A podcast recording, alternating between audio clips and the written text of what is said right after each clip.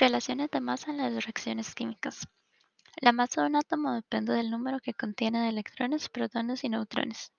El peso atómico es la masa del átomo en unidad de suma. Y podemos obtener algo llamado masa atómica promedio. El número de Avogadro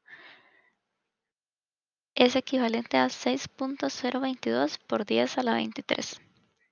Si nosotros conocemos la masa atómica de un elemento, también conocemos la masa molar y podemos utilizar este dato para convertir unidades de masa atómica a gramos y viceversa, haciendo la fórmula UMA dividido entre gramos.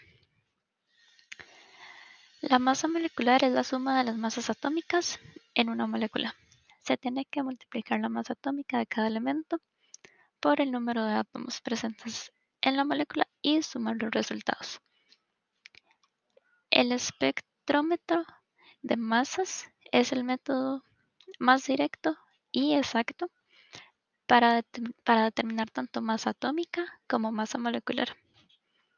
La composición porcentual de los, de los compuestos es el porcentaje de cada elemento presente en un compuesto, utilizando la fórmula N por masa molar del elemento sobre la masa molar del compuesto por 100%, donde N significa el número de moles del elemento.